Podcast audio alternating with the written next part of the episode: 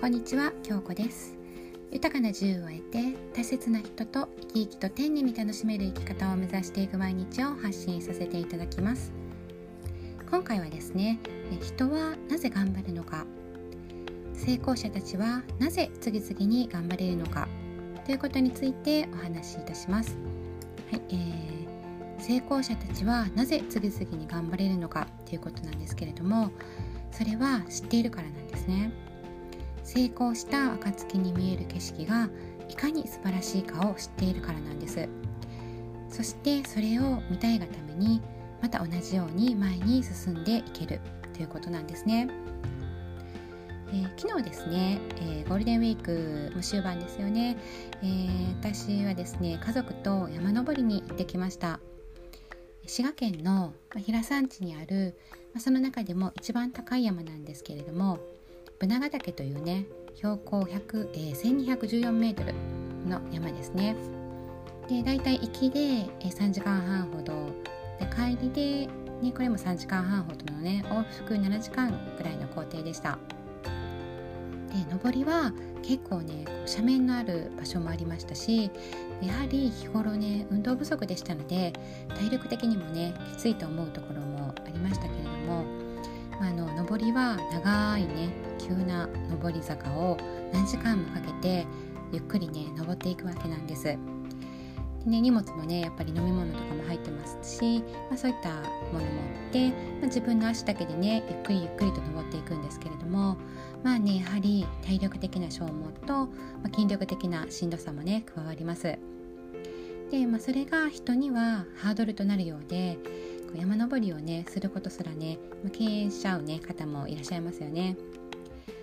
まあ、ですが一生懸命黙々と山を登りきって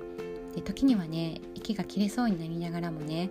登りきって頂上に着いた時の達成感はやはりねとても大きなものなんですねとても気持ちのいいものなんですでねこう昨日もなんですけれども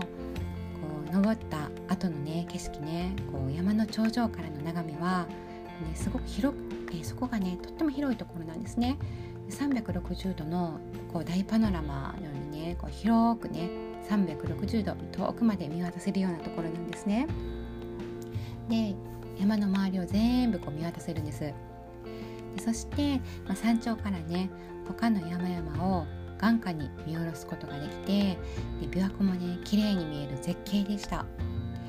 ずっと眺めていても飽きないような爽快な景色でしたで山頂に次々とねあの登山者がね到着していくんですけれども皆さんね一斉にね簡単な声を出してね、まあ、あの喜びとか、ね、そういった気持ちのこもった声が聞こえてくるんですね。本当に美しくてでもお天気も良かったので5月のねいい気候でね風も気持ちよくてで心の中からこうわっとねこう湧き起こる爽快感に見せられましたで。この場所に立つと都会の建物にいかにこう圧迫感を感じているのかが分かるほどね、まあ、開放的なこう満ち溢れた感覚になりました山の頂に立つということは、頂点に達したっていうね達成感と人間本来ね持っている自然と調和したい感覚がね融合されるんではないかなと思います。で周りを見渡してでそこには行ったものしか体験できない大きな充実と爽快感や、まあ、達成感が、まあ、そこに行ったね登山者にね最高の思いをもたらしてまたね次の頂を目指してね山登りをしようと思われるんでしょうね登山者さんたちね。でまあ、もちろんあの低い山から高い山ね難易度の高低差もありますけれどもそれなりの体力をね準備して多くのね体力も消耗して筋力を使って時間をかけてでないと登頂できないこの山登りなんですけれどもこれねえっと成功者だって同じなんですよねそれまでの道のりは険しくて厳しいものがたくさんあるんですね。ですけれどもそれを登りきりたい。登りきって頂に立って素晴らしい景色を見たい。ね。でその景色が素晴らしいものとは知っていてなのでそれを何度でも見たいって思ってねチャレンジされていくんだと思います。頑張って行ってみた人にしか見れない絶景なんだと思います。でそこに絶景があると知っている人にだけ行くことができる場所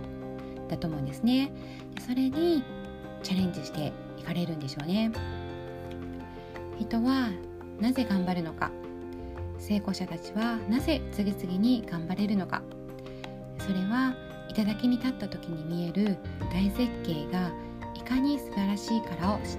晴らしいかを知っているからなんです。そしてそれを見たいがためにまた同じように前に進んでいっているんじゃないでしょうか。はい。是非ね頂目指してチャレンジしたいなと思いました。はい、えー、最後までお聴きくださりありがとうございます。この音声での出会いで皆様や大切なお子様そして私にとりましても未来を少しずつ変えていける出来事となりますように。もし何か少しでもお役に立ててましたらフォローやいいねコメントをいただけるととても嬉しいですありがとうございました。